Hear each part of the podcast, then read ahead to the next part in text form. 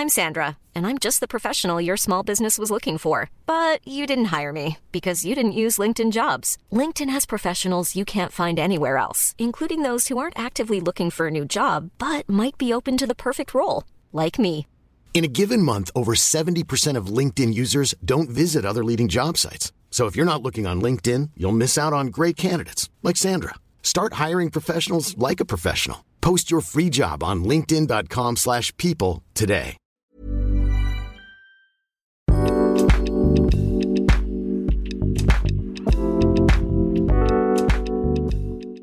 Hola, ¿qué tal? ¿Cómo se encuentran? Bienvenidos a un Cat Weekly más, el número 33. Me encuentro con Daniela Barrera.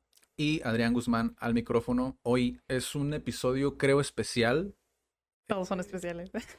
Todos son especiales, pero creo que este toca como que otras fibras, porque vamos a hablar sobre Cat. Sorpresivamente, eh, bueno, invitaron a Daniela a un podcast el sábado pasado. De hecho, el, el, sí- el mismo El viernes pasado. El, el viernes pasado, perdón.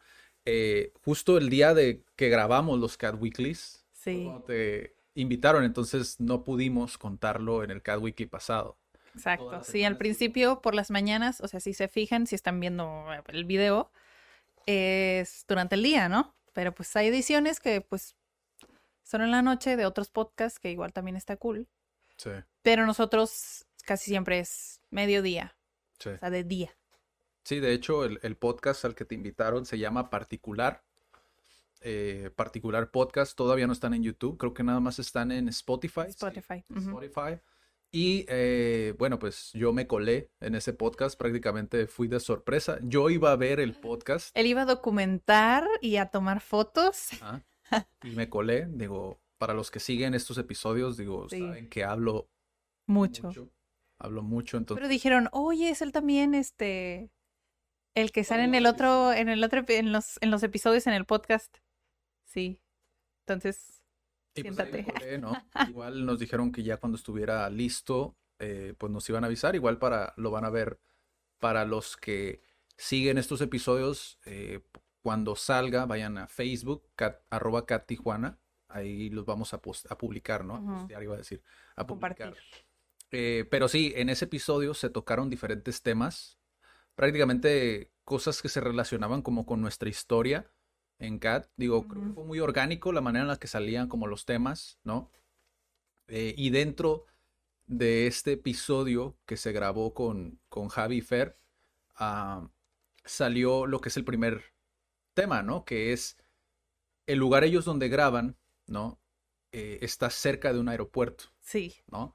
Entonces, cada que pasa un avión, o sea, ellos ni siquiera lo editan, que era lo que decía Javi, ¿no? Ajá, que ahí lo dejan en las, en los episodios. Ajá, ya lo dejan como marca distintiva de su podcast, lo cual se me hizo muy curioso, lo cual quise abordar en este tema. A lo mejor no, no es algo que a ellos les pesa como tal, como el hacerlo, ¿no? El, el hacer, el tomar acción, Ujú. Sí, que, eh, que- pero que para muchas otras personas, incluyéndome yo en un principio, queremos tener todo perfectamente eh, estructurado. Bueno, no siempre, la verdad sí peque mucho de tomar acción sin estructura, ¿no? Pero hay muchas personas que sí buscan mucho estructurar en demasía sus proyectos, ya sea emprender o, o tomar una carrera o iniciar un negocio pequeño o, o, ¿sabes? Hacer un proyecto en la escuela, cosas así. eh, como que a veces nos cuesta mucho el tomar acción porque creemos que nunca va a estar lo suficientemente preparado, estructurado como para tomarlo, llevarlo a cabo, ¿no? Entonces creo que la, la experiencia de ellos estaría padre que lo tocaran en un podcast, si no es que lo han tocado anteriormente. Sé lo que es el avión que nos dijo Javi, que es el trademark, ¿no? que para nosotros, a veces no nos escuchan, ¿no? Ustedes, o sea, a veces no nos escuchan, pero para nosotros es la ambulancia, eh, sí, o sea, las sirenas, esas que a veces pasan, pero a veces no, no aparecen. Por la zona en la que estamos, se presta mucho que, que hace mucho ruido alrededor del edificio en el cual nos encontramos. Entonces, todos los días es, pasa por lo menos dos o tres patrullas o ambulancias, ¿no? Entonces, eh, se me hizo muy, muy interesante saber también tu perspectiva en eso, ¿no? Como el no esperarte a que todas las cosas se den o, o sean perfectas como para, para tomar acción. ¿Qué piensas tú sobre eso? Digo, empezando por ahí, ¿no? Mm, creo que estuve de los dos lados, he estado de los dos lados.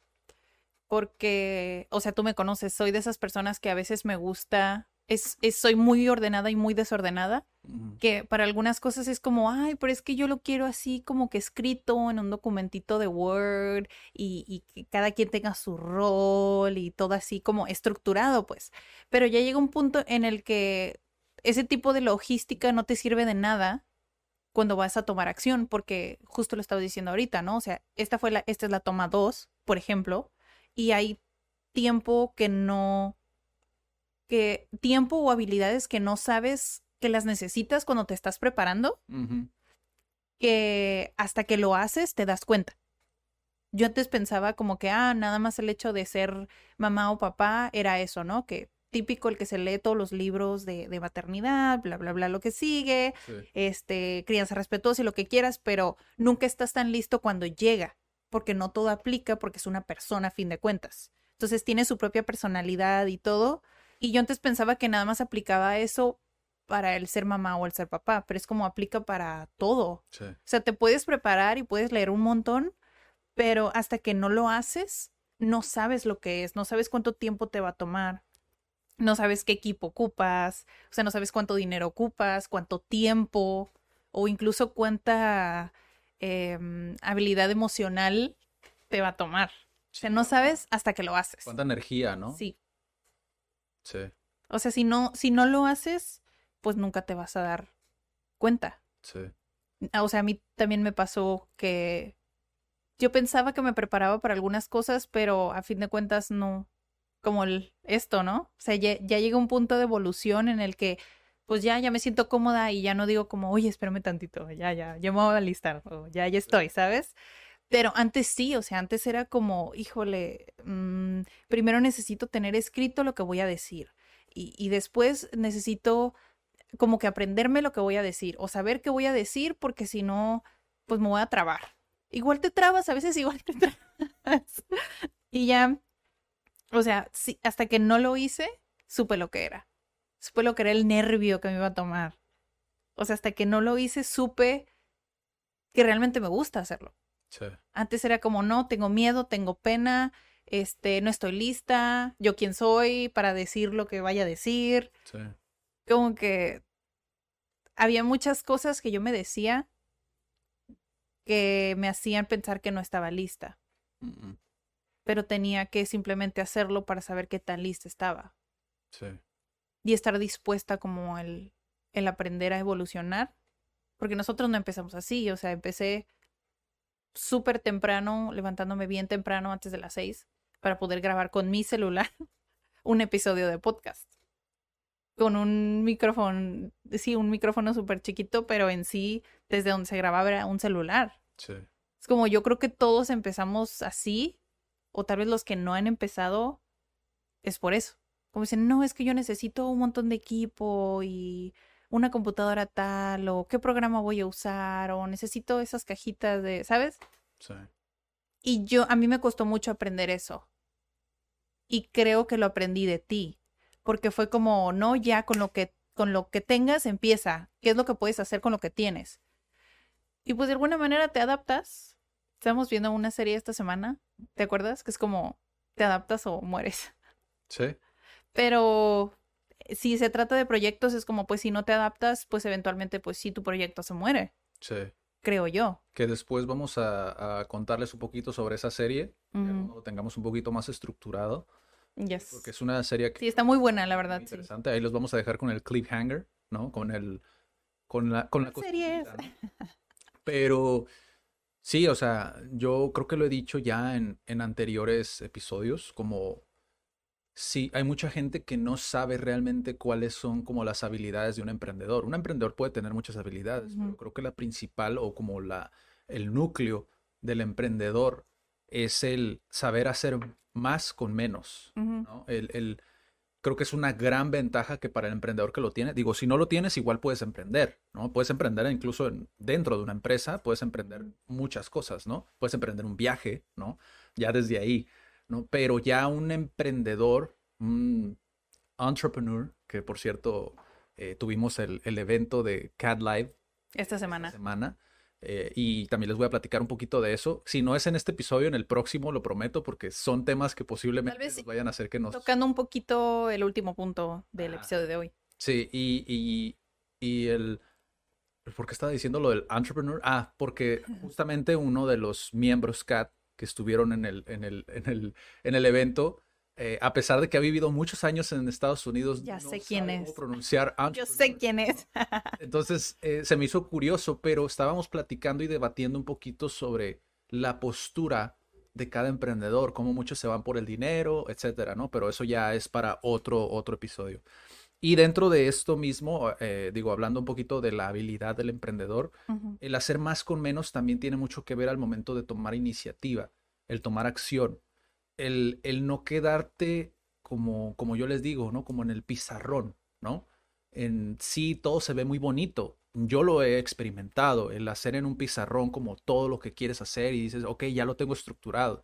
La cuestión es que cuando te falta como esa iniciativa, esa proactividad, eh, siempre vas a encontrar un detalle para no tomar acción.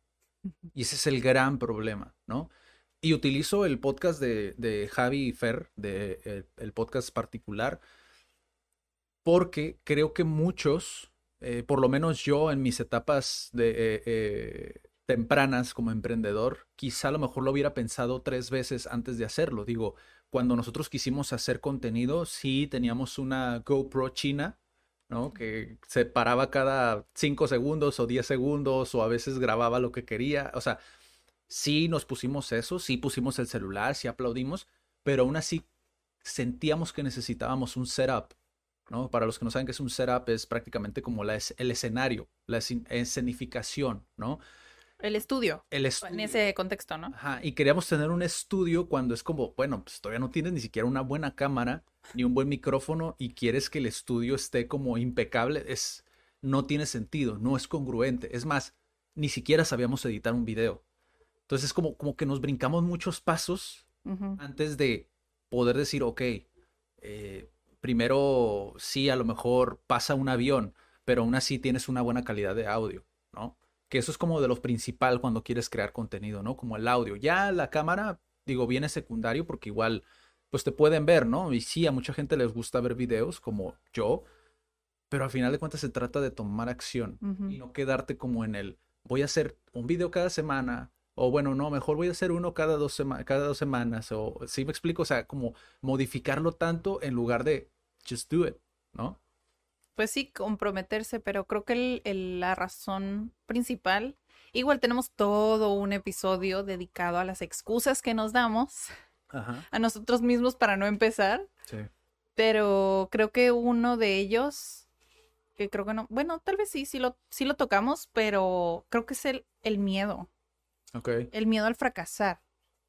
Porque a veces, digo, el dinero lo puedes conseguir como sea, ¿no? O sea, prestado o lo que quieras, o digo, si es por dinero, como que siento yo que, se puede conseguir. Ajá. Y si es por tiempo, es como, ¿cómo no te puedes organizar? Si tienes tiempo para Facebook, si tienes tiempo para salir con los amigos, o sea, tiempo tienes. Sí. O sea, si puedes conseguir dinero y tienes el tiempo, ¿por qué no lo haces? ¿Sabes? Hay algo más. Hay algo más, siento que hay algo más, al menos, al menos aquí en nuestro contexto. Sí. Pienso yo, ¿no? Que, que a veces no lo hacemos nada más por eso, o sea, por el miedo al fracaso. Porque nos, porque es incierto. Porque no sabemos pues cuánto tiempo nos va a tomar, este, si nos van a escuchar, si, si nos van a escuchar dos, y eso cómo te hace sentir, o es que te, te, empiezas a comparar también con otros y dices, híjole, es que ellos tienen 20 años, como, pues sí, o ves eso, ¿no? Lo que dijiste tú, como el, el éxito de la noche a la mañana. Es como, tú no sabes cuánto tiempo estuvieron invirtiendo para ya darle al clavo y decir, ah, así me funcionó. Pero es creo que ese miedo como al fracaso que nos limita a las cosas que queremos hacer. Y fíjate, yo hace, hace tiempo, digo, hay un proyecto hermano de, de CAT, ¿no? Justamente, eh, que es IDEA, ¿no? IDEA, muchas personas que se quedan como por la parte de encimita pueden creer, ah, pues todo empieza de una idea, ¿no?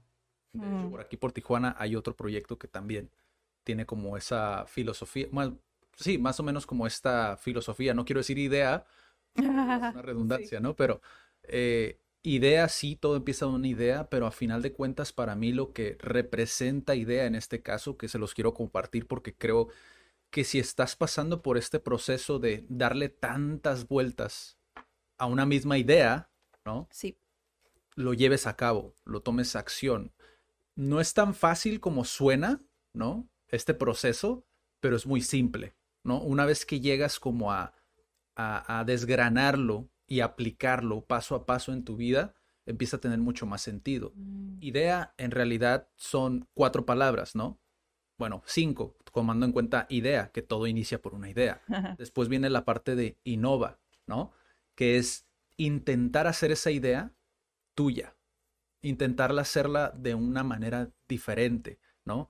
No los copycats, las copias, ¿no? Que existen, que muchas veces queremos ser el próximo Amazon o el próximo Tesla o el próximo Walmart, ¿no? Mm. Que es más intentar hacerlo de una manera no totalmente nueva, porque también no se trata de inventar la rueda, o sea, ya la rueda ya existe, sino más hacerlo tuyo, o sea, modificar ciertas cosas que lo hagan con tu esencia, que eso creo que muchos, ¿no? que existe, digo, Tesla se llama Tesla, ¿no? Es como Nikola Tesla, ¿no? Entonces, como, sí es tecnología, pero es vista desde una perspectiva diferente, ¿no? Amazon, y así podríamos irnos todo el día, ¿no? Una vez que haces tuya esa idea, que innovas, viene la parte de desarrollar. Ujú. Sí, suena muy bonito, pero ¿cómo lo vas a hacer? Aquí ya viene lo que les encanta, ¿no? A, lo- a los que son de, de, de, de la vieja escuela, ¿no? Por decirlo de alguna manera, no porque sea algo malo, ¿no? Sino como de la vieja escuela que es De la otra generación. De la otra generación, que es el, el plan de negocios. Es como, tienes que hacerlo funcionar, ¿no? Que es desarrollarlo. Yo no te recomendaría irte tanto como al plan de negocios, sino a desarrollarlo de una manera general para ver si es viable, en, por lo menos en papel, ¿no? Y aunque muchas veces no resulta viable, llegan a funcionar, pero ese es otro tema, ¿no? Después de que desarrollas, viene estudiar. Porque muchas veces cuando desarrollamos algo, ¿no? Que lo ponemos en un pizarrón, nos damos cuenta de que hay muchas cosas que no sabemos y necesitamos estudiar. Y el problema creo viene cuando intentamos hacerlo aunque no sepamos cómo hacerlo. Y aunque fallemos, muchas veces decimos, no, pues es que era esto, porque yo estoy seguro que era así. Pero si hubieras estudiado, hubieras sabido que no era así. Y hubieras aprendido antes de llegar a ese punto donde, pues fallaste, ¿no? Que aún así puedes rectificar, ¿no? Como dicen, todo fracaso es un aprendizaje, si sabes cómo tomarlo, ¿no? Y una vez que estudias, que aunque lo estoy resumiendo bastante, porque muchas veces digo, a mí me tomó un año, bueno, me tomó todavía hasta el punto de hoy, ¿no? Pero por ejemplo, editar un video, aprender, pulir ciertas habilidades de venta, atención al cliente, cosas administrativas incluso, o sea, te toma tiempo. Eh, para lanzar CAD a mí fue todo un año prácticamente para poder prepararme. Y creo que es poco un año, porque, o sea, si te, si te pones a pensar el hecho de aprender algo, Exacto, tienes que primero desaprender muchas cosas. exacto. Entonces, decir, reprogramarte y decirte, ¿sabes qué? Así como hacía las cosas como que no, Sí. y tienes que ahora sí retomar algo nuevo, tomar algo nuevo es como, o sea, sí requiere mucho, mucha energía, requiere mucho tiempo, e incluso un año se me hace muy poquito. Sí, porque, o sea, pon- pon- ponte a pensar una cosa, si, si tú eres una persona que no te consideras autodidacta, pues normalmente vas a recurrir a, a un organismo. Un organismo normalmente te va a tomar para aprender una disciplina, la que sea, eh, dos años, tres años, Sí. cuatro años incluso, ¿no? Entonces, ponlo en la balanza. En mi caso, por ejemplo, yo siento que la parte autodidacta me ayudó mucho y sé que hay muchas personas que son buenas aprendiendo por su cuenta, que realmente no aprendes del todo por tu cuenta, que ese es otro debate, ¿no? Que, que- Sí, ya sé que piensan que sí, que autodidacta es que aprendes por tu cuenta, pues sí, pero porque tú le moviste solito o viste tutoriales, creo que ahí cambia la perspectiva. Sí, ese para mí, por ejemplo, creo que lo he dicho también en otro Cat Weekly, que también lo dije en el podcast de particular, para mí autodidacta realmente no es, no es aprender por tu cuenta, sino es más bien saber qué aprender, Ajá. ¿no? Es, es recolectar la información eh, más cercana, porque muchas veces te equivocas y no es esa la información, digo, es es un rabbit hole, como le dicen, ¿no? En Estados Unidos, que es, es muy fácil perderte en la información cuando aprendes por tu cuenta, porque pues nadie te está guiando, ¿no? A final de cuentas. Eh, no tienes esa habilidad muchas veces docente, ¿no? Pero el ser autodidacta es saber qué información es la que más funciona y saber seleccionar acá arriba como qué información sí me sirve en el momento indicado, ¿no? Eh, para mí eso es ser autodidacta. Pero bueno, una vez que estudias, que pasas este proceso de estudiar, de prepararte, eh, que muchas veces puede ser todo mezclado, ¿eh? O sea, este proceso no quiere decir que te vas a tomar uno por uno, sino muchas veces es mezclado, o sea, vas sobre la marcha, vas aprendiendo, vas desarrollando, vas ideando, porque surgen nuevas ideas y dices, ok, esta mejor la dejo para después porque esta todavía no, es criterio, más que nada, ¿sabes? Es saber tener ese criterio. Y al final viene el paso que para muchos es muy aterrador, ¿no? Que es... Es difícil tomar. Ajá, que es acción. O sea, es tomar acción y dentro de la acción ahí va escondido como esto que digo, ¿no? Como saber poner, bueno, a mí me gusta decirlo así, poner en el congelador esos proyectos que a lo mejor no están todavía listos para, para abordarse. Y muchos pueden verlo como tiempo desperdiciado, ¿no? Por eso es que este, este proceso es tan padre, ¿no? Idea.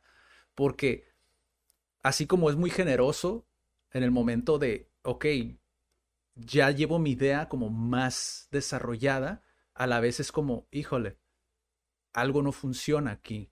Tengo que ponerlo en el congelador. ¿No? Entonces, eh, no, es un, no es algo tan fácil como suena, porque muchos cometemos el error de casarnos con nuestras ideas. Y es ahí donde, donde fallas. Ahora, esto no es nada más para los emprendedores, que quede claro. O sea, esto es para cualquier cosa. Si tú, por ejemplo, si tú quieres ser un médico, esa idea tienes que innovarla. Porque si eres un médico más, pues chance te vuelves uno del montón. Pero si tú eres alguien que innova o, o, que lo ve desde una perspectiva y lo hace suyo, su esencia, son disruptores a final de cuentas, son personas que cambian, cambian los, las industrias, ¿no? O sea... Y creo que las personas también.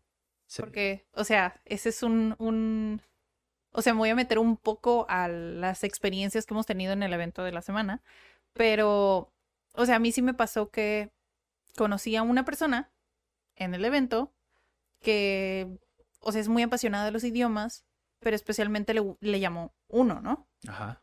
Y ya después, este, entre la conversación, supe que la persona que le había enseñado este idioma, o sea, yo lo, conozco y sé que le apasiona. Y siento que pudo transmitir muy bien esa pasión que tiene por el idioma a alguien que estaba aprendiendo de él. O sea, creo que sí tiene un, un buen en juego cuando realmente transmites y haces lo que te apasiona. O sea, realmente impactas a las personas con las que estás. Sí. O sea, no creo que nada más sea la industria. Sí. Creo que es más las personas que tienes alrededor, o sea, trabajadores, compañeros de trabajo o las personas que están directamente contigo. Sí, o sea, industrias yo me refiero como a lo médico, la docencia, a, o sea, en todos los lugares, incluso hasta en dentro de lo que es la maquila. O sea, hay muchas personas que vienen y son disruptores y automáticamente ah, cuando tú haces las cosas desde tu trinchera, digámoslo así, estructuradamente y con pasión y todo esto que dice Daniela, a las empresas eso les interesa, porque a ellos les interesa tener personas así, porque es muy desafiante encontrar personas así. Es muy, muy desafiante poder encontrar personas que eh, eh, Seth Godin, de hecho, los llama linchpins, ¿no? Que son aquellos empleados que, que sacan como esa casta. Yo sé que existe mucho en nuestra cultura porque también existen muchos empresarios que toman ventaja de muchas personas, eso, está claro. Hay de todo. Hay muchas personas que juzgan, empleados, que juzgan con la misma vara a todos los, em, em, los, empleadores, ¿no? Y los empleadores buscan, juzgan con la misma vara a todos los empleados, ¿no?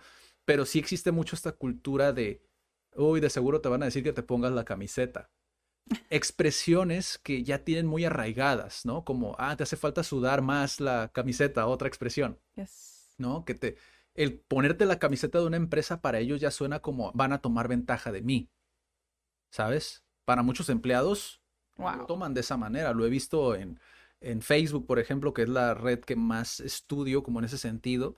Eh, he visto mucho eso. Entonces es como, no, realmente no se trata de eso, simplemente pruébalo. Ve. Y si no te gusta la cultura de esa empresa, te sales. No pasa nada. Aprendiste. Puedes aprender algo. Eso es a lo que me refiero. Este proceso realmente no es algo puramente para emprendedores. Sí, se creó, lo creamos con la intención de que fuera para emprendedores, pero conforme la marcha hemos, hemos conocido a muchas personas. Entonces, sí aplica para muchas personas en este proceso de, de autoevaluación, ¿no? De autoconocimiento también. El autoconocerte a un grado donde a lo mejor si necesitas, si, si a lo mejor necesitas ir a una asesoría vocacional, eh, pues que tengas el proceso a la mano para no estar o no sentirte solo, ¿sabes? Al momento de seguir ese proceso. O perdido, porque o sea, hay muchas personas que siento que ya tienen una carrera y que aún sienten como que, híjole, pues no, sí me gusta por una parte, pero hay muchas cosas aburridas, como que hay algo que no, porque no han visto cómo hacerlo diferente, no han visto esa parte de innovar, que es lo que tú dices. Como tal vez te encanta eso, pero como no sabes cómo hacerlo tuyo, eh, piensas que tal vez no es para ti. Tal vez sí es para ti, pero tal vez es de otra manera.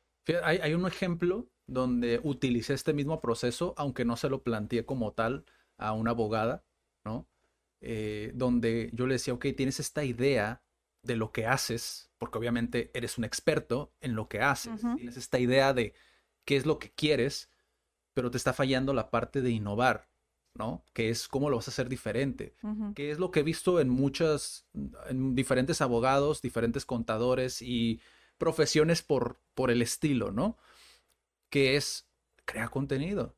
Oye, pero ¿cómo voy a crear contenido? No, no, no. ¿Qué voy a decir en Facebook? no hagas un infomercial, ¿no? Que es lo que a muchos se les viene a la mente, ¿no? Hacer un infomercial.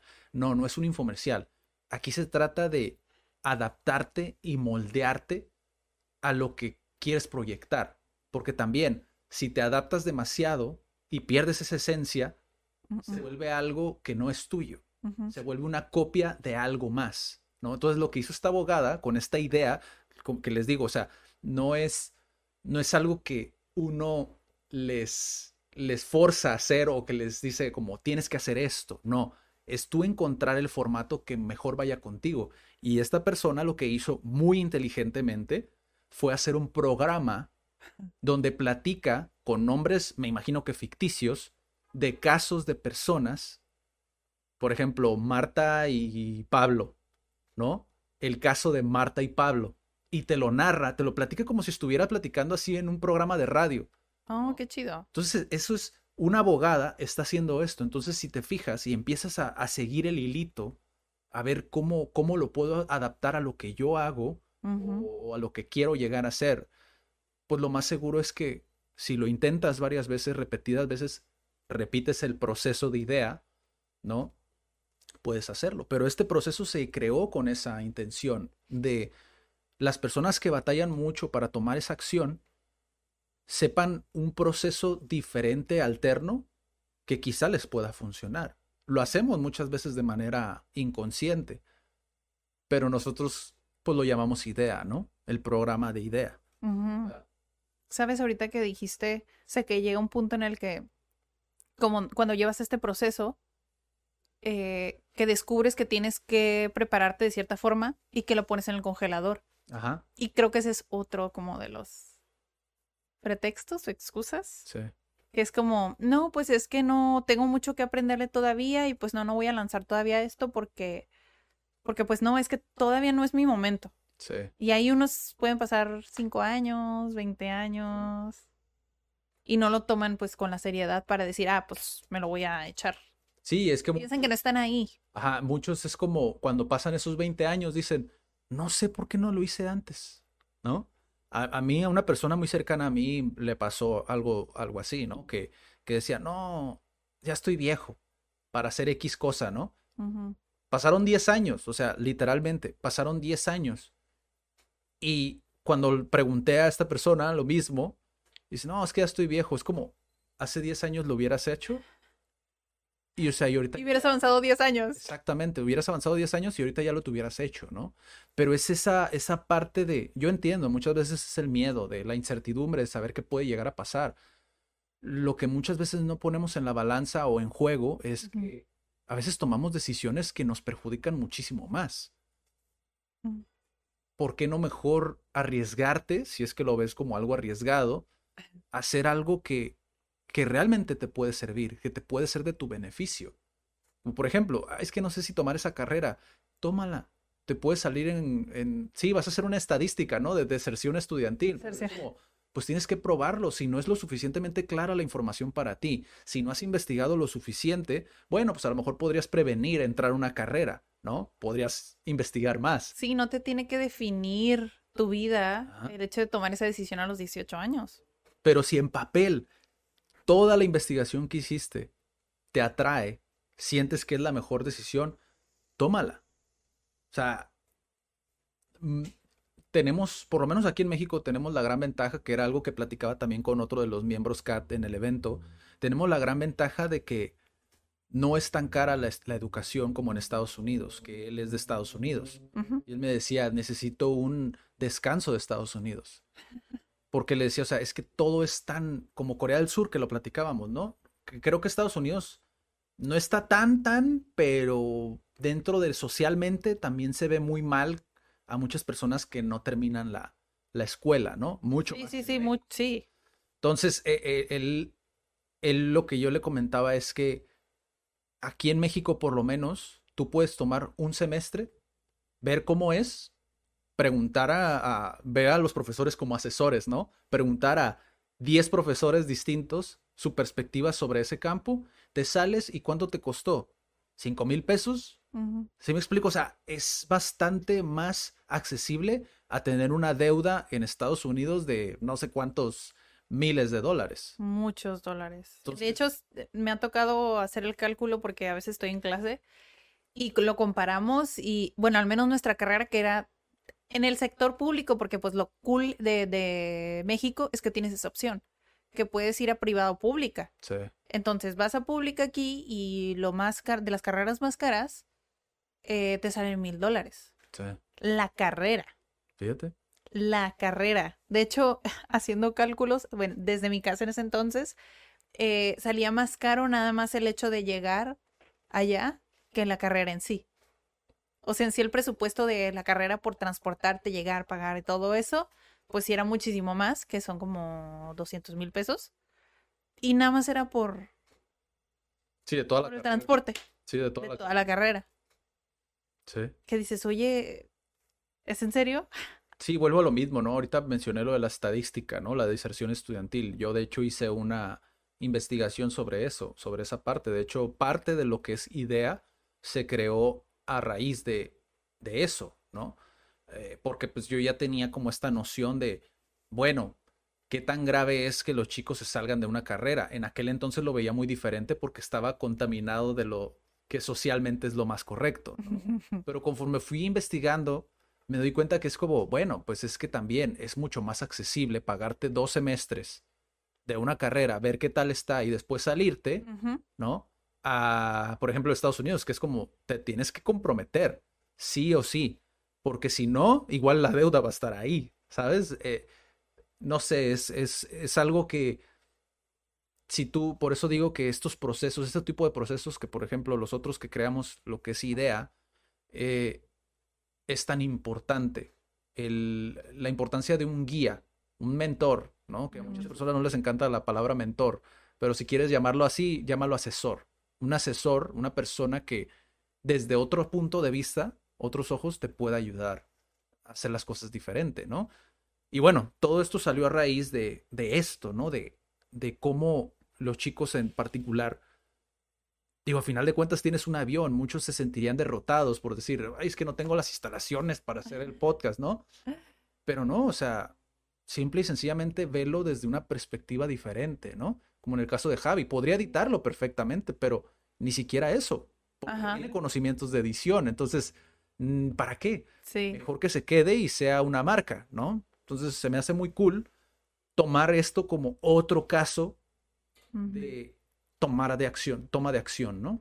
Ahora, si son de esas personas que aún les tienen un poco de miedo a ese protagonismo, si es que se puede llamar así, o a otra cosa que no sea un podcast, ¿no? Sí. Otra cosa que le tengas miedo o que no sabes cómo elegir qué quieres hacer con tu vida o sí, en realidad no sabes qué hacer aún si es que no están en un lugar como Tijuana o México donde es relativamente barato entrar a la universidad. Siempre puedes pagar cursos, pero también podrías beneficiarte de eso. Es como acércate a proyectos donde, o sea, puedes apoyarlos, no sé, a cargar el equipo, a ver cómo se instalan, cómo se preparan, qué programas usan. Eh, no sé, o sea, a mí me pasó cuando yo siempre tenía la idea de, de estudiar, pero dije, o sea, quiero tener experiencia antes de salir de la universidad. Entonces yo trabajé en una pizzería, supe lo que era ser mesera, por ejemplo, Sí. porque a mí me causaba mucho conflicto el, el- la interacción social. Entonces era como muy tímida al principio, no parece, pero em, también era por eso, no es nada más como el trabajo en sí, sino qué habilidades vas a obtener de eso. Sí. Estudié, estudié, eh, trabajé en un estudio de foto, que también es algo que me gusta mucho hoy. Y digo, o sea, son cositas que aprendes en otros lugares que dices, pues si también te puedes beneficiar de eso para pagarte otras cosas, pues ¿por qué no lo puedes hacer? Sí, exacto. O sea, creo que hay muchas, muchas opciones que si aún no te sientes listo como de hacer algo tan permanente o tan, pues sí, comprometerte tanto, es como puedes intentar cosas diferentes. Sí, sí, totalmente. Y bueno, eso fue el primer tema. Podríamos extendernos muchísimo con esto, porque igual hay muchísimos casos de los cuales podríamos platicar Sí. como en este terreno, pero, pero bueno, para no hacer tan largo el episodio, vamos al segundo punto, que también se alinea bastante El- con sí. este, ¿no? Con este primer punto, porque es las etapas de aprender y ganar dinero, ¿no? Versus ganar dinero, ¿no? Que lo platicábamos un poquito en el podcast de particular de Javi Fer, eh, donde hablamos curiosamente y espontáneamente, hablamos de mi experiencia en el multinivel, ¿no? Porque Sí. ellos preguntaban, oye, pero ¿cómo es? ¿No? Porque ellos tenían una idea, una percepción del multinivel muy diferente a la mía, ¿no? Eh, para ellos, como muchas otras personas que también están en lo correcto hasta cierto punto, ¿Por qué? Porque sí, es piramidal, ¿no?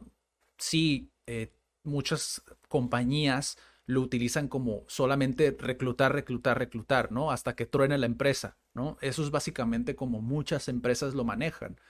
Y pues sí, son fantasmas realmente los, los CEOs, los que manejan las cuerdas, en muchas ocasiones resultan ser fantasmas o resultan ser excriminales. eh, Oh my eh, gosh. los Ponzi schemes, como les llaman, que son, pues sí, fraude, al final de cuentas.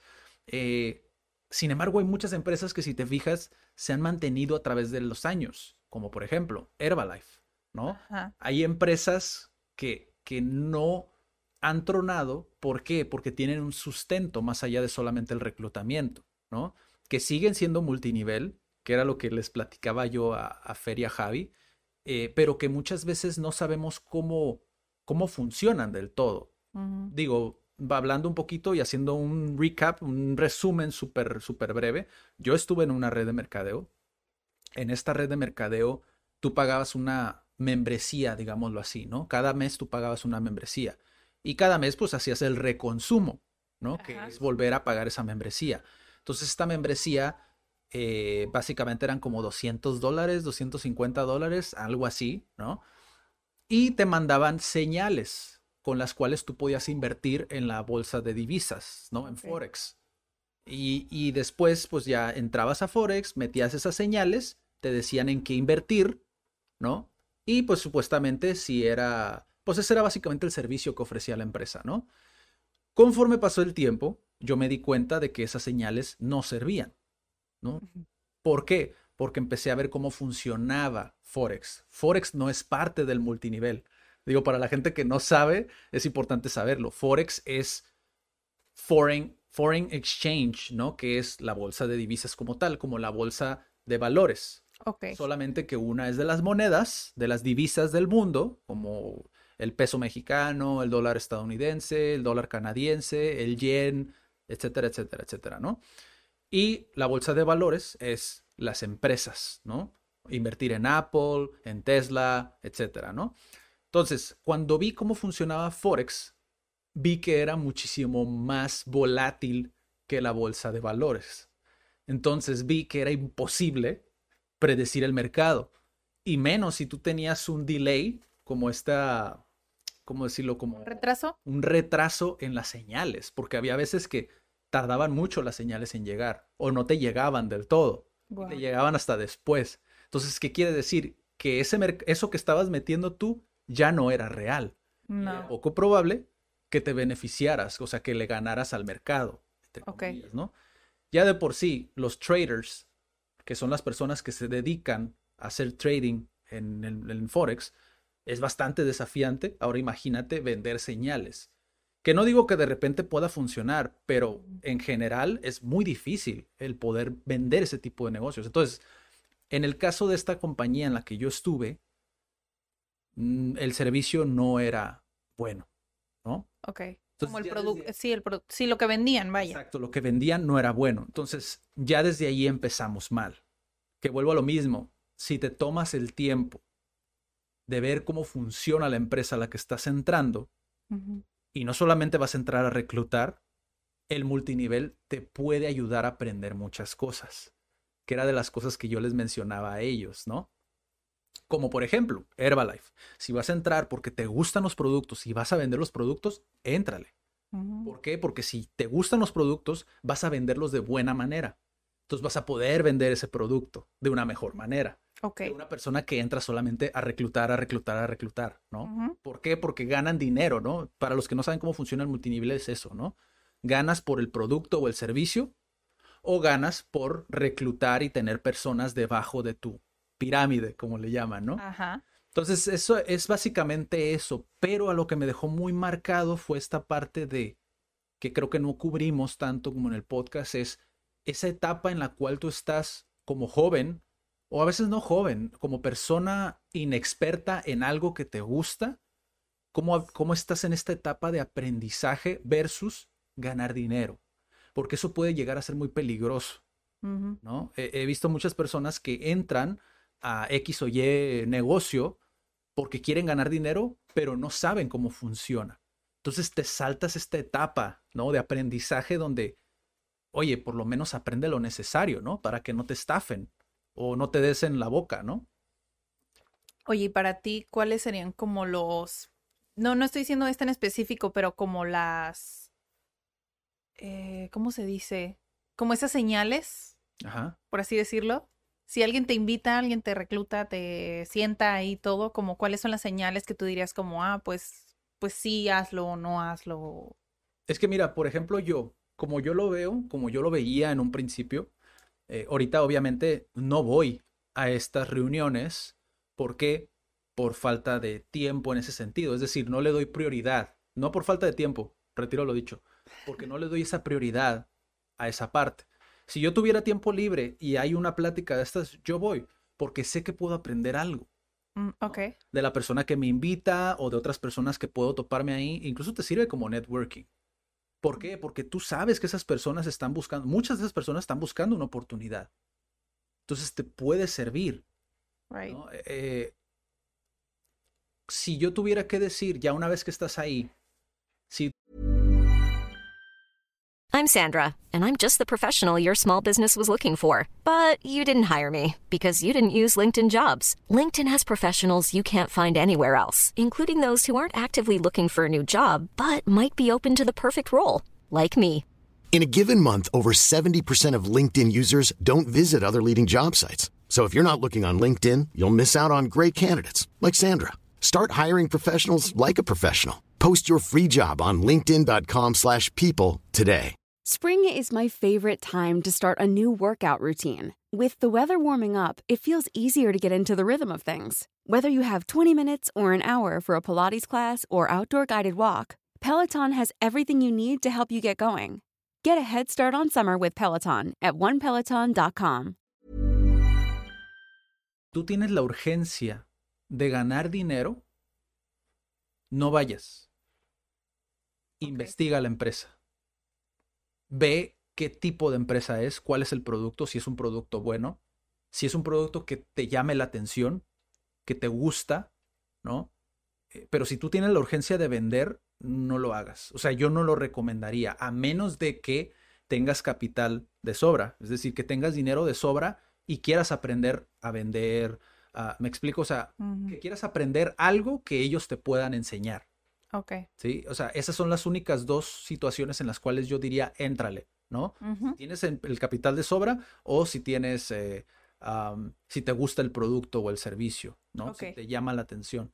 Porque si no, una de las cosas que ellos hacen mucho, que tampoco digo que esté del todo mal, depende de cómo lo utilices, es el sentido de urgencia, ¿no? Sí, sí, sí, sí. Si tú sabes que una persona, yo por ejemplo como vendedor, si yo sé que una persona se va a quedar sin dinero y no va a tener para reconsumir el siguiente mes o el próximo porque no tiene trabajo, porque tiene, tiene una familia, necesita tener un ingreso, oye, yo le digo, ¿sabes qué? No, pues esto no es para ti. Porque ¿qué va a pasar el siguiente mes? Tú no vas a generar el primer mes, es casi imposible, a menos de que tengas, seas un social butterfly, como le llaman, ¿no? Que es, tienes muchos contactos, todos esos contactos confían en ti. Y son de calidad. Y son de calidad y todos esos contactos les interesa algo que tenga que ver con esta empresa. Es poco probable, es casi imposible. Mm. Y más por la, porque está muy quemado ya el multinivel aquí en México. Sí, entonces es, es, es algo muy, muy desafiante. Entonces, si tú vas a vender producto, pues adelante. ¿Por qué? Porque a la gente, si tiene una necesidad que esa empresa, el producto de esa empresa, cubra, pues sí, obviamente puedes vender el producto y puedes mantenerte incluso, aunque también hay empresas que los productos son muy caros.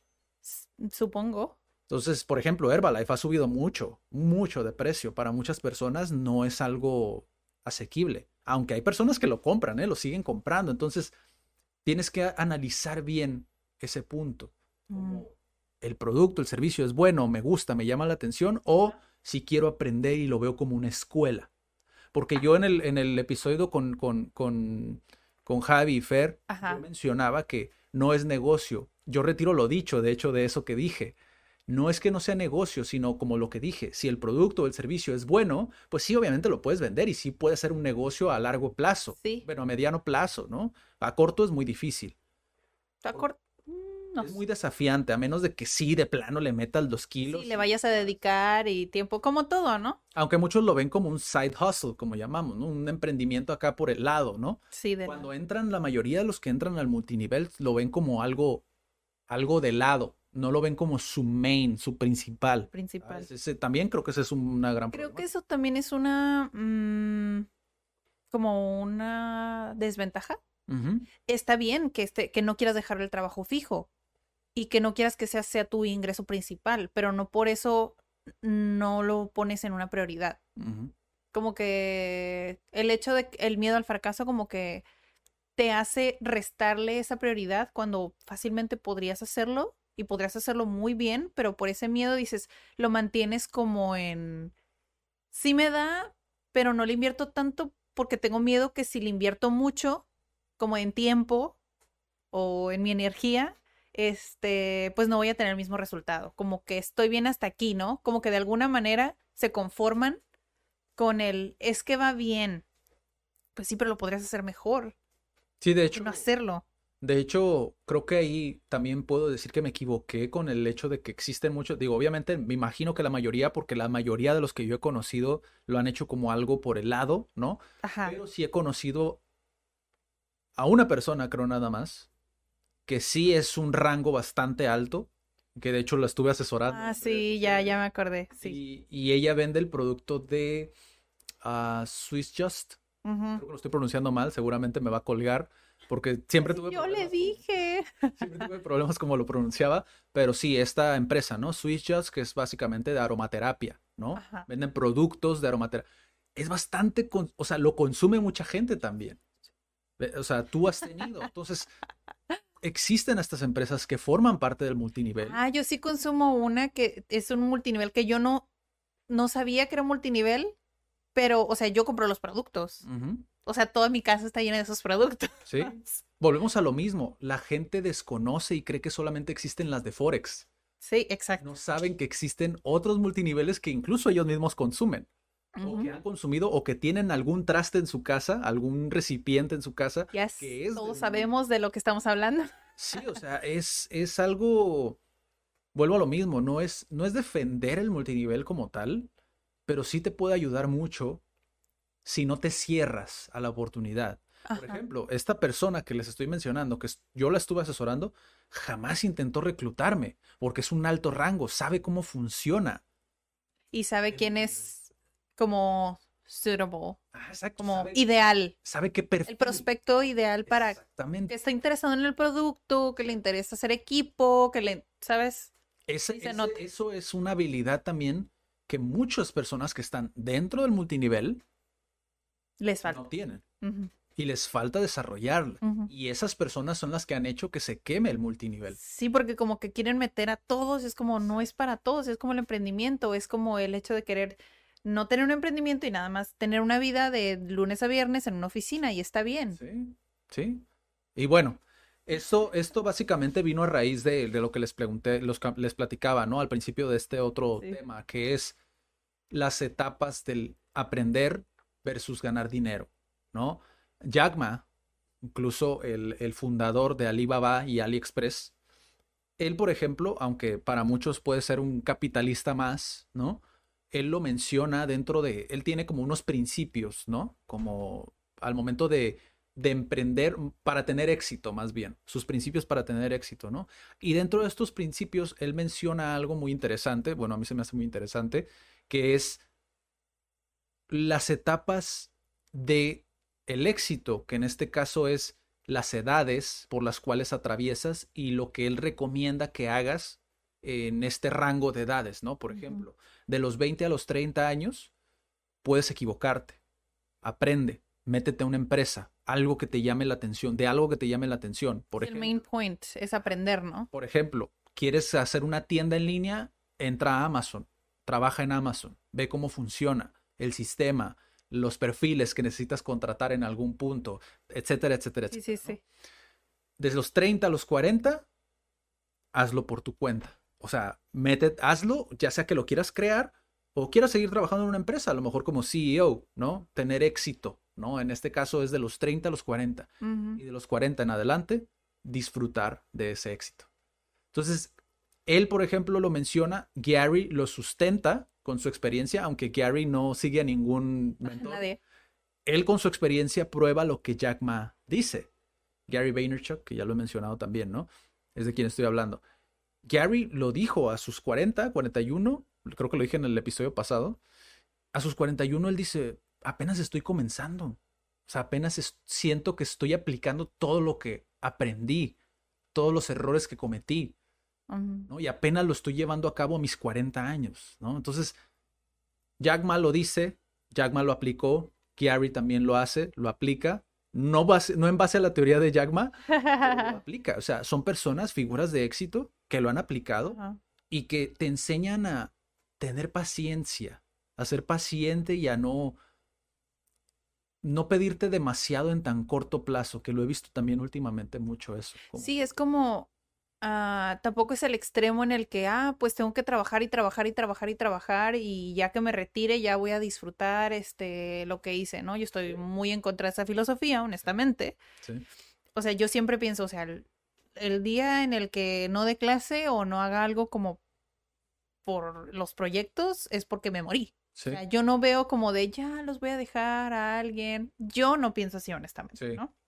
Pero me fui del punto. Ah, bueno, que no sean de ese, de ese, ¿no? Sino, no me refiero a eso, sino, o bueno, creo que no te refieres a eso, sino el hecho de disfrutar ese proceso de estoy en el aprendizaje o disfrutar cada etapa como esto es lo que estoy viviendo, tal vez malo o bueno, tal vez no es una vida súper elegante o gano un montón o tengo un montón de followers o, ¿sabes? No sé, depende de lo que, de lo que sea, ¿no? Sí.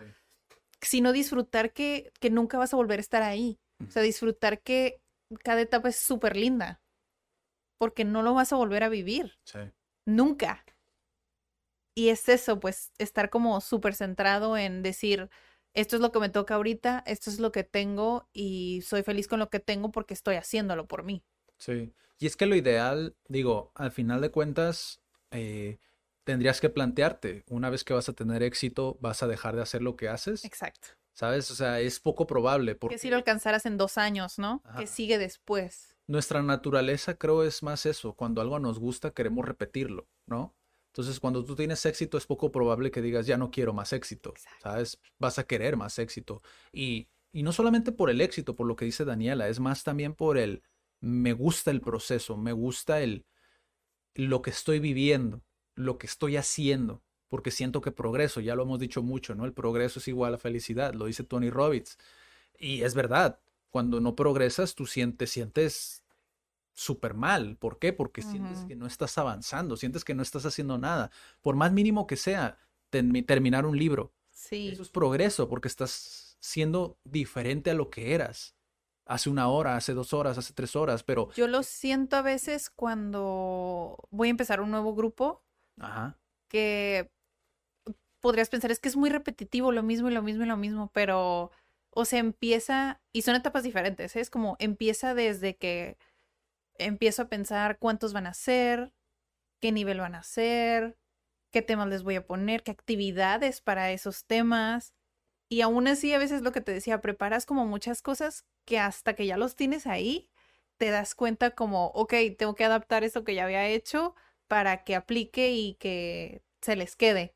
Y aún así, en cada clase es diferente. Ves, vas viendo cómo lo que tú preparaste hace que avancen. Entonces es como, quieres más de eso, al menos para mí. Sí, o sea, es, es, sí, es disfrutar, es disfrutar el proceso y, y, saber que eso que tú dijiste, ¿no? Que no vas a volver a vivir esto. O sea, esto que estás viviendo ahorita no lo vas a volver a vivir. Pero si tú, por ejemplo, estás eh, haciendo, trabajando todos los días, sí, estás ganando un ingreso, pero eso no quiere decir necesariamente que estás progresando en base a los conceptos que tú tienes, ¿no? Del éxito. A lo mejor hay gente que busca tener un salario bueno, siendo que dentro de su cabeza, en sus conceptos, eso no es éxito. Entonces, ¿qué estás haciendo? Estás siendo incongruente contigo mismo, ¿no? O sea, estás abandonando como esa, digamos, ese ideal que tienes del, del éxito, ¿no? Entonces, es muy, tiene mucho sentido el por qué en algún punto en el futuro puedas llegar a sentirte mermado porque estás siendo incongruente contigo mismo, ¿no? Entonces, estas etapas de saber qué hacer, cómo hacerlo y a dónde llegar y de llegar a, a los ingresos residuales, ¿no? Que era algo que por lo menos yo cuando empecé a emprender se, se, hablaba mucho de eso, de tener un ingreso residual, etcétera, etcétera. Aunque para mí es como, a pesar de que lo escuchaba y decía, órale, qué padre, dentro de mi cabeza siempre, siempre ha sido el, todavía no estoy ahí y creo que nunca lo voy a estar. Porque para mí, tener un ingreso residual, de hecho también lo platicaba en el evento, el tener algo que está caminando por sí solo, que no te necesita y que te está generando un ingreso, como que no sabe igual, ¿sabes? O sea, no, no, no hubo algo ahí que me, que igual, digo, si pasa, pues obviamente no le vas a decir que no, para los que están escuchando. Si tienes un ingreso residual, súper padre, ¿no? Que lo tengas es poco probable que lo obtengas porque, digo, siempre necesitas hacer algo. Ah, exacto. En la teoría de lo residual, pues obviamente es que te genere como todos los meses algo, ¿no?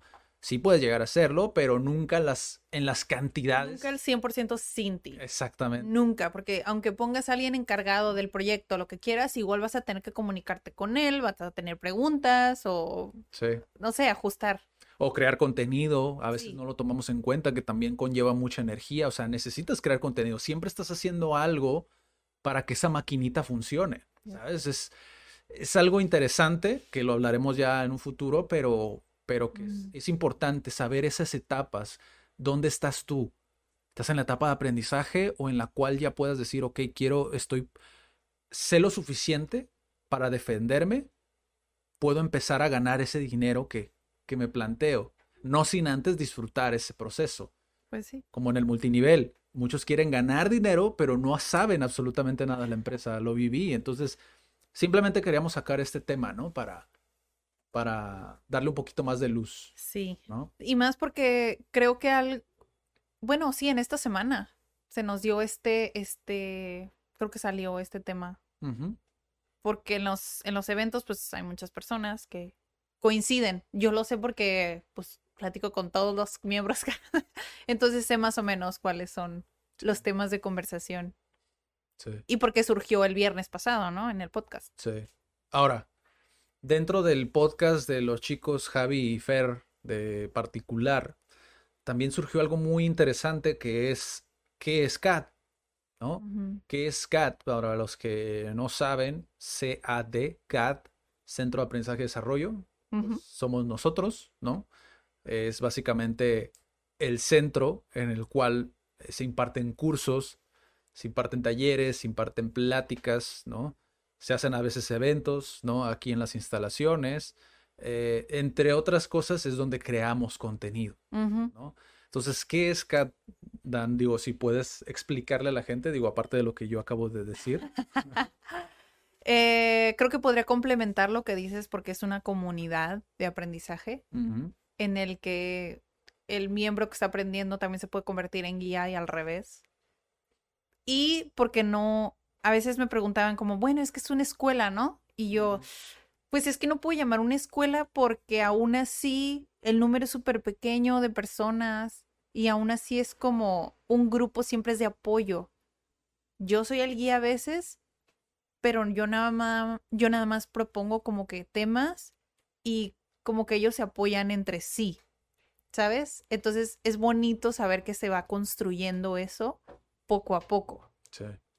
y no es nada más como con clases o con idiomas. Es como eventualmente con, con emprendedores se dan colaboraciones, entonces no es el hecho de cursos y talleres. Es como, esos son los servicios, sí, pero creo que es una comunidad, Sí. tal cual, de aprendizaje. Sí. Y si tuvieras que decirlo en cuestión de tu ideal de Kat, o sea, románticamente, ¿tú cómo lo ves, Kat? Digo, porque si algo no tocamos con Javi y Fer, eh, creo que fue esa parte, o sea, para nosotros cómo es, digo, porque lo, lo dijimos desde un punto de vista muy frío, creo yo, ¿no? Eh, como funciona así, esto es lo que hacemos, ¿no? Como por ejemplo, son cursos de idiomas, son cursos de desarrollo personal, cursos de negocio, es realmente como lo proyectamos nosotros hacia las, a las personas, ¿no? Pero. CAT, a final de cuentas, para nosotros es mucho más. No sin... Es, obviamente hay que tener esa, esa línea muy fija, ¿no? Por lo que dije yo anteriormente, nunca jamás en la vida se casen con sus proyectos, ¿no? Porque tú nunca sabes qué puede llegar a pasar. Hay muchos negocios que, que pues obviamente quebraron en esto de lo de la pandemia y obviamente, digo, muchos ven el lado económico, pero también en la parte, pues digamos, psicológica, más acá de la cabeza y el corazón, ¿no? Pues muchos emprendedores y empresarios, pues se dieron un gran tope, ¿no? Entonces, para ti, desde ese punto de vista, ¿qué es CAT? Digo, para la gente, para que lo conozca también, desde esa perspectiva de una de las cofundadoras. Pues es un poquito desafiante incluso desde el principio intentar definirlo, pero para mí lo ideal es apoyarlos a que descubran quiénes son. Sí, O sea, está disfrazado de inglés, está disfrazado de español y sí les ayudamos con eso, claro, pero es más el hecho de, de que vengas conmigo, conocerte, saber qué necesitas y no nada más en el necesitas aprender inglés o necesitas aprender el verb to be, ¿no? Sino tal vez el hecho de que no hayas aprendido inglés es el hecho que tienes que aprender de ti. Tal vez no sabes ni siquiera eh, qué actividades te gustan, tal vez ni siquiera te gusta el inglés, o tal vez fue una experiencia mala que tuviste cuando estabas en otra escuela, ¿sabes? O sea, que descubras cuáles son esos bloqueos que tienes para aprender y pues si quieres te ayudamos con eso. Si no, eventualmente los que no hacen clic se van.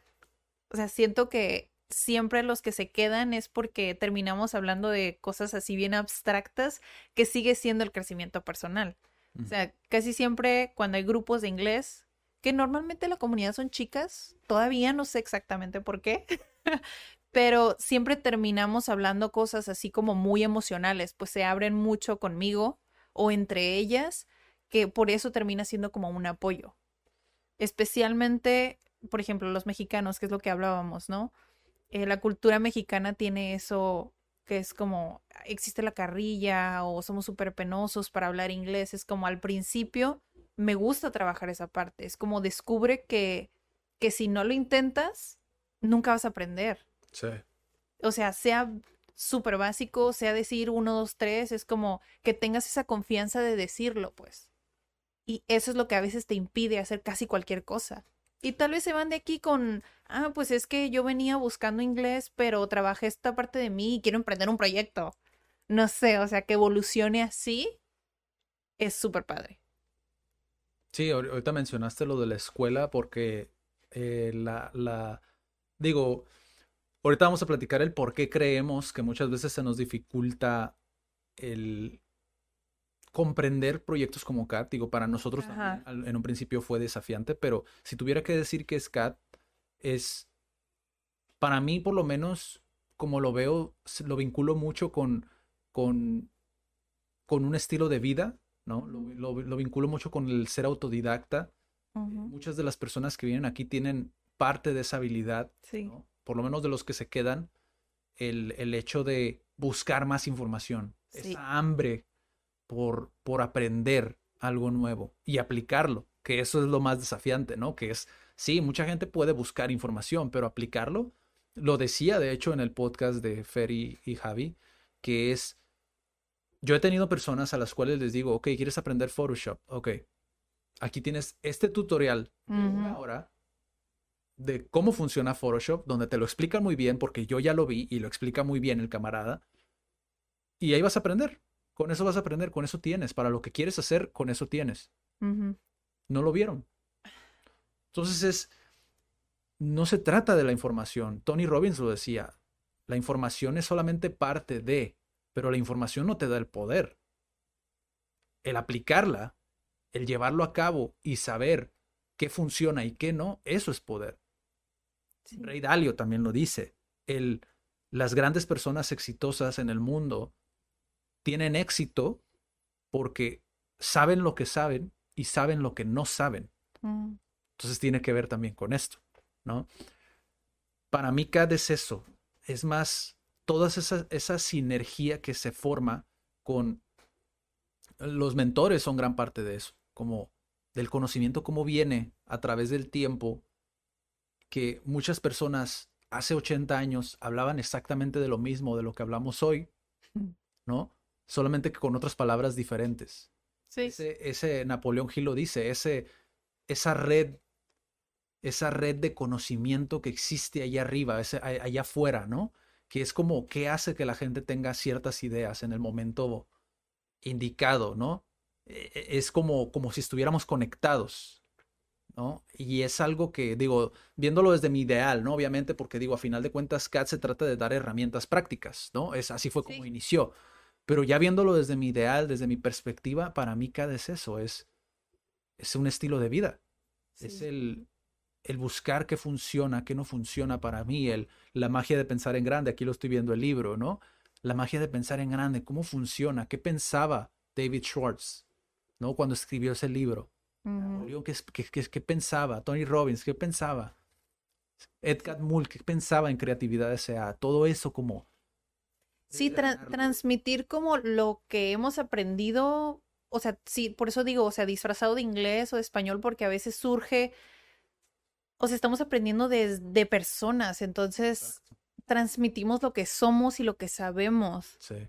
Que es lo que decía al principio, ¿no? Es como que estés enseñando algo que te apasiona, le hace clic a las personas. O sea, yo me acuerdo cuando tenía un profesor en tercero de primaria, que es como practicábamos en primaria tai chi.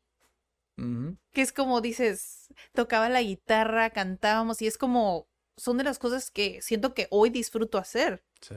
¿Sabes? O sea, son ese tipo de personas que te dejan ese, no sé, no sé cómo llamarlo, ¿sabes? Como su esencia. Sí. Transmites eso y haces clic con esas personas y les, cuando, creo que cuando haces clic, esas personas descubren algo en ellas mismas. Sí. ¿Sabes? Y es el despertar, el, el despertar del ser, ya suena como muy abstracto, pero sí es el despertar y el saber como, ah, mira, tal vez me gustó eso de ella porque tal vez yo también lo tengo. Empezar a reconocer esa parte de nosotros, que somos como el, como el espejo. Sí. Y al revés también, porque imagínate uno aprendiendo de cinco personas. Yo termino aprendiendo más que ellos. Ellos aprenden de una y yo aprendo de cinco. Sí. Jim Rohn lo decía eso. Comparte tus ideas, ¿no? Sí. Porque muchos dicen, no, me la van a robar. Es como, no, al contrario, tú les estás robando. Porque tú dices una idea, ellos te dicen una. O sea, y si tú se lo dices a cinco personas, tú estás recibiendo cinco ideas diferentes. Exacto. Entonces es, es curioso, ¿no? Cómo funciona, pero creo que sí, esa es como la esencia de CAT. A final de cuentas, en un principio, de hecho, para mí por lo menos se volvió un, un desafío que quise aceptar porque decían muchas personas, incluso diseñadores nos decían, pero ¿por qué un rompecabezas? ¿Sabes? Que tiene que ver con el autismo y todo eso, los colores y bla, bla, bla, bla, bla. Decía, no, es que no es lo que significa en el espectro general, es lo que significa para los que creamos CAD, Ujú. porque ese fue el primer logo. O sea, ese, bueno, no ese que... que Este, ahorita. este que ahorita ven no es el primero, es el segundo. Sí, para los que están en podcast, vayan a la portada de CAD, es el rompecabezas ese, Sí. ese es el segundo logo. Hubo uno antes de ese que la verdad sí estaba fellito, tengo que decirlo, estaba fellito, pero Estaba básico. sí, pero a final de cuentas digo, es lo que simboliza para la comunidad, ¿no? Si tú ves este rompecabezas, por lo menos te vas a dar cuenta que una pieza no embona, Que para nosotros eso es el ese inadaptado social, digámoslo así. Es inadaptado social o si lo ves al revés, como tal vez es esa parte que nos falta también, que lo brindamos como, ajá, y también el hecho de que sea un rompecabezas es como todos tenemos algo que aprender de todos. Es como nos complementamos unos a otros. Exacto. Y eso es a muchas veces algo que no nos paramos, de, de hecho, si se fijan, es el episodio. la primera vez. 33. Es el episodio 33 y es la primera vez que hablamos sobre el logo, por ejemplo, de CAT. Nunca habíamos hablado de logo. De hecho, nunca habíamos hablado en ningún otro lugar, pero sabíamos lo que significaba, ¿no? Porque Sí. es algo que, sin decirlo verbalmente, existe. O sea, está ahí, ¿no? Quizá a lo mejor es lo que decía Napoleón, eso místico, ¿no? Dentro de la red de conocimiento que existe, pero sí, o sea, es algo, algo muy interesante y, y CAD también en un principio fue un reto porque decían CAD por la herramienta de los arquitectos, esta del AutoCAD Sí. o el dólar canadiense, el CAD, ¿no? Y dices tú, bueno, pues es que si te fijas, incluso en esos dos ejemplos que me acabas de dar, son dos cosas totalmente distintas. Uno estás hablando de una moneda de un país y Ujú. otro es una herramienta de un arquitecto. Entonces, ¿por qué no darle un tercer significado, que es un centro de aprendizaje y desarrollo en Tijuana? ¿No? ¿Por qué no? Entonces es, es cuando ya te fijas, esa, esa, bueno, ahorita se pueden dar cuenta que esa pieza que está salida tiene mucho sentido para nosotros, porque Así de puedes ponerla por aquí. sí, el, el- el logo, ¿no? Pero o sea, o sea, sí, es, es algo que queríamos platicar. Ahora viene la otra parte. ¿Por qué es tan desafiante comprenderlo? Si se, si se dan cuenta, aquí, aquí acabamos de dar como todo el, el trasfondo eh, que de la- ciertos autores incluso que mencionamos, que lo hacen un poco desafiante el poder plasmarlo de buenas a primeras a una persona. Que si bien nos hemos adaptado a través de lo que dijimos en un principio, que era, son cursos de idiomas, desarrollo personal, negocios, son los tres pilares, ya lo tenemos tan engranado nosotros, pero al final de Sí. cuentas es más que eso. Y cuando tú ya lo ves en perspectiva con una escuela, para muchas personas es súper desafiante el poder siquiera, es abrumador. Sí, porque existe el concepto de escuela, un pizarrón, un maestro, mm, mesabancos y filas, ¿no? De mesabancos. Y el profesor es el que habla, casi cátedra. El profesor es el que habla y los alumnos hacen lo que el profesor dice. Y escucha y repite. Sí. y escribe. That's it. Pero creo que es difícil de entender porque no existe dentro del sistema educativo todavía esa parte que nosotros creo en sí hacemos todo el tiempo, que es el reflexionar. O sea, no existe. O sea, no existe, aquí no existe el yo hablo y yo hablo y yo hablo y yo hablo y ustedes es- se callan y escuchan Ujú, es todo lo contrario. O sea, desde, desde ahí es como, mm, entonces, ¿cómo son las clases? ¿No? Nos preguntan. O- Es de como de, "Mm, entonces yo tengo que hacer todo el trabajo. Es como, están acostumbrados a que sea lo opuesto. Es como, yo te voy a entregar todas las herramientas, todo lo que, lo que me ha tomado investigar, ¿no? y tú te vas a ir a tu casa y vas a reflexionar, vas a usarlas o no usarlas y explorarlas y ver si te funcionan y que ya vengas conmigo y me digas, ¿sabes que me gustó esta o esta no? O empieza desde, desde ahí. Sí.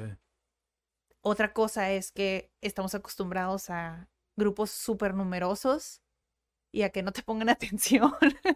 Pero es como, también es lo contrario. Sí. Es, es el personalizar, el conocerte, en darte pues lo que yo pienso que adecuarme a ti, a, a, que lo que yo pienso, lo que me dices que necesitas, o a lo que yo veo, porque a veces me dicen, es que nada más quiero aprender por trabajo. Pues sí, pero ¿para qué quieres un mejor trabajo, no? ¿O qué es lo que estás buscando que no te llena en donde estás? Y es ir por ahí. Sí, es todo lo contrario a lo que conocemos como escuela. Sí, Eso es como dentro de la escuela, al final, al final vas muchas veces como docente, incluso inconscientemente, vas a cumplir un rol. uh -huh. Vas a, a, dar la clase porque tienes que dar la clase, pero realmente es como aprendieron, no sé, son 30 niños, es muy difícil saber si sí. aprendieron. O 30 adultos en universidad, aún así es desafiante poder saber si aprendieron todos y cada uno de ellos. Voy a saberlo hasta el examen, ¿no? Muchas veces decimos esa parte. Y, y por lo menos yo si tuviera que reflexionar en cuanto a las ocasiones donde me tocaba exponer o las pocas ocasiones donde llegamos a tener un debate dentro de la escuela, y estoy hablando ya de universidad, nivel universitario, Ajá. no sabes qué hacer, no sabes cómo ejecutarlo, no sabes si lo estás haciendo bien, tienes esta ansiedad de ya quiero sentarme, o si te toca exponer, a menos de que tengas las habilidades, dices, ay, no me toca exponer mañana, ¿no? En lugar de tener esta sinergia donde ay, pues vas a dar tú la clase, como lo que acabas de decir, no es como te toca hablar a ti, velo por este lado, velo por esta perspectiva, puedes reflexionar, puedes dar tus ideas, puedes aportar y los demás pueden aprender de ti. Jamás se muestra de esta manera. Ajá. Y ese que es seas el... activo. Ajá, y ese es el gran desafío que se tiene dentro del sistema educativo, que por lo menos intentamos abordarlo con CAT, que es tapar estas pequeñas lagunas, ¿no? Donde, pues sí, estás en universidad, pero también necesitas un lugar donde se te pulan esas habilidades, ¿sabes?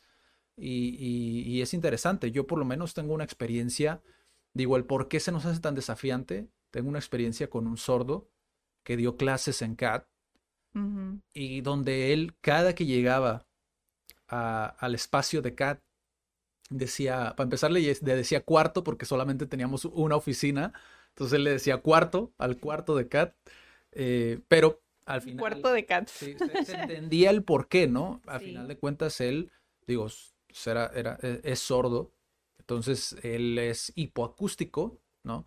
O sea, se puede dar a entender al momento de hablar. Y este, y él decía que, porque en CAT tenemos sillones, ¿no? Él decía que tenían que ser mesabancos. Porque, porque si lo... no se estaban durmiendo y Ajá. que, sí. Tenían que ser mesabancos porque para él así era una escuela. O sea, él estuvo en CAD un año y en ese año, para él, CAD siempre fue una escuela. O sea, eh, por más que intentamos hacerlo ver desde otra perspectiva, que viviera la experiencia y todo, CAT seguía siendo una escuela. Porque estaba tan engranado en su cabeza que una escuela tenía que tener mesabancos y que una escuela era donde ibas a aprender. Uh -huh. Y tenemos que, de alguna manera, esa parte que se nos hace desafiante, tenemos que aprender que existen muchos otros lugares donde puedes llegar a aprender, puedes ir a aprender y que deberían de existir más lugares donde puedas ir a aprender, puedas ir a reflexionar, puedas ir a alimentar esa autoconciencia, ¿no? Sí. Sí, sí, sí, porque eso personalmente es lo que siento yo que le falta a la educación y al concepto que tenemos de educación. Sí. Es como esa, esa parte de, de, cuestionar incluso con lo que me está diciendo el profesor. Uh -huh. O sea, yo me acuerdo un, un un momento súper pequeño donde me estaban enseñando a evaluar, curiosamente.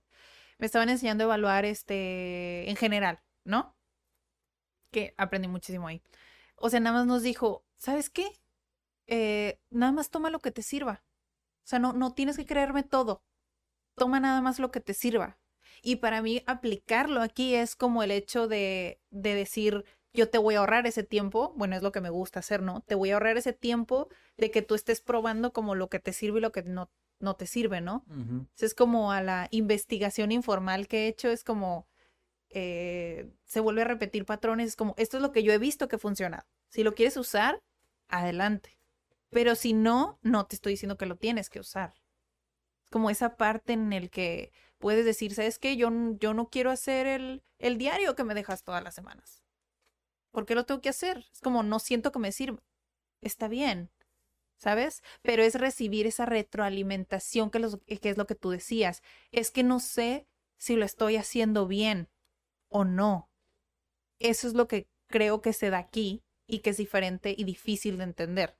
Es como aquí si recibes una retroalimentación más directa Sí. y honesta, no un 8 o un 10. Es como te estoy dando qué en qué necesitas mejorar para que tú puedas tener otro nivel o puedas aprender. Sí. Es como si yo te doy un 8, no, no vas a saber. Sí. Esa es la gran diferencia. Ni siquiera tengo exámenes para empezar. Pero sí, eso, digo, eso fue el, básicamente el episodio de hoy, ¿no? Y bueno, pues si no hay más por el momento, ¿hay dato curioso? Sí, sí hay dato Ay, curioso. La semana. Yo también tengo un dato curioso, fíjate, pero creo que tienes muchos del evento. Y es el mío también es del evento. De hecho, creo que se puede transmitir mucho la esencia de Kat en los eventos. Es como hay personas de diferentes lugares eh, contándote su historia. O sea, estamos nosotros como host explicando por qué rayos existe el evento gratis. es como ahí puedes ver por qué. O sea, creo que es la, una buena oportunidad porque a veces un video o una pieza o un, es, es difícil de encontrar a veces en Facebook, ¿no? Sí. Que se topen con él. Pero es como si me puedo tomar el tiempo de platicar con alguien y decirte cómo pienso y por qué existen los eventos, por eso se da, ¿no? Sí. Entonces, el dato curioso, el dato curioso de esta semana es que en Filipinas, Filipinas se divide en tres áreas, pero se hablan más de 100 dialectos en Filipinas. Wow. 100 dialectos. Y en realidad, el aceptado se supone que en todo el país es el idioma tagalog, que es como una combinación de inglés y español. Ok. Pero aún así, los idiomas oficiales de Filipinas es el español y el inglés. O sea que estás diciendo que en Filipinas también existe el Spanglish. Pues el tagalog es el spanglish. Wow. Eso me lo explicó un filipino. No lo estoy inventando yo. qué interesante. O sea, el pensar que nosotros creíamos que la cultura, pues digo, se les llama mexicoamericanos, ¿no? Que Ajá. Las personas que viven en Estados Unidos, pero que tienen raíces y hablan español, eh, pues utilizan el Spanglish. Y, y curiosamente, yo no sabía que el tagalo era eso. Sí. O sea, sabía que existía, pero no sabía que, que era eso. Es- Ujú. Y compartimos mucha cultura con Filipinas porque estuvo conquistado por España es como, como 300 años. Una colonia española. y era al mismo tiempo donde, donde México este, también fue conquistado. Entonces los administradores de España, el reino español, eh, administraba México y México administraba Filipinas. Entonces había mucho intercambio de, de un montón de cosas. De hecho, estamos como mezclados. Sí. Por eso decías, ¿te acuerdas cuando decías, eh, se parecen mucho a los mexicanos o nos parecemos mucho a los filipinos? similitudes como, ajá. Es porque estuvimos directamente intercambiando barcos por 300 años. Sí. O sea, imagínate. Wow, interesante. Bueno, el dato curioso que yo tengo, de hecho, es de Japón, ¿no? Curiosamente. Lo sé a la mitad, más o menos, porque, pues, digo, a final de cuentas me imagino que tiene una explicación, pero me llamó mucho la atención. Ellos cuando, me lo dijo un japonés, obviamente, cuando una persona se cree mucho, ¿no? Es como la historia esta de Pinocho, ¿no? Que le crece la nariz, ¿no?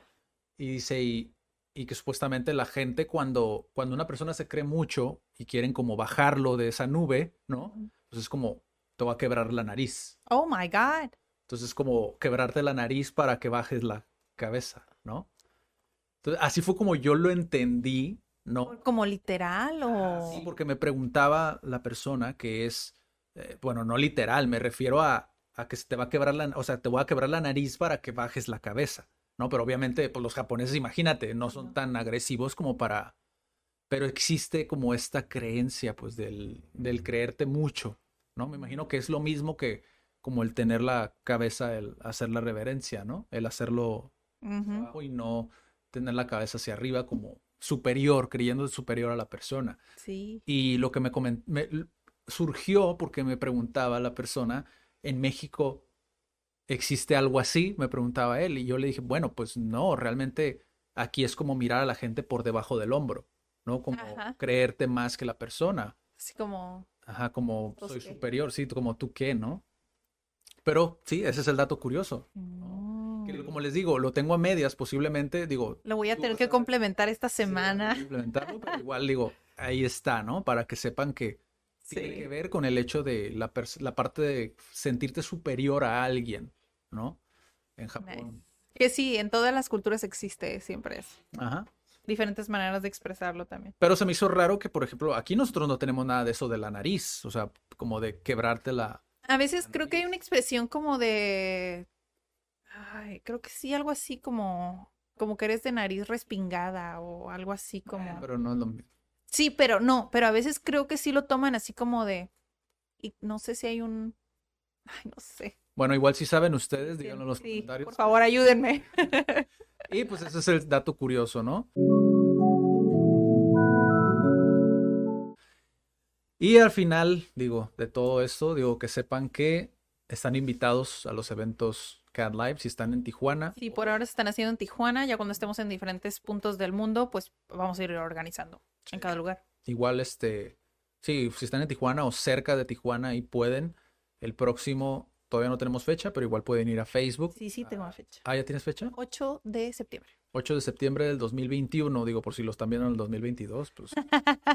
sí, sí, sí. 8 de septiembre del 2021 es el próximo evento a las seis y media de la tarde en República Malta. Así pueden buscarlos en Facebook y van a saber dónde es, ¿no? ¿Dónde es? Y pues eso ha sido todo por esta semana. Recuerden los que están en Spotify, pueden ir a YouTube como CAT, Centro de Aprendizaje y Desarrollo, ahí nos encuentran. Y si están pues viendo esto, pueden ir a Spotify en caso de que quieran verlo en el manejando, eh, mm. escucharlo más bien, manejando, en el gimnasio o haciendo el quehacer, pues lo pueden escuchar en Spotify como Cat Podcast. Y eso sería todo por hoy. Muchísimas gracias. Nos vemos en la próxima. Bye.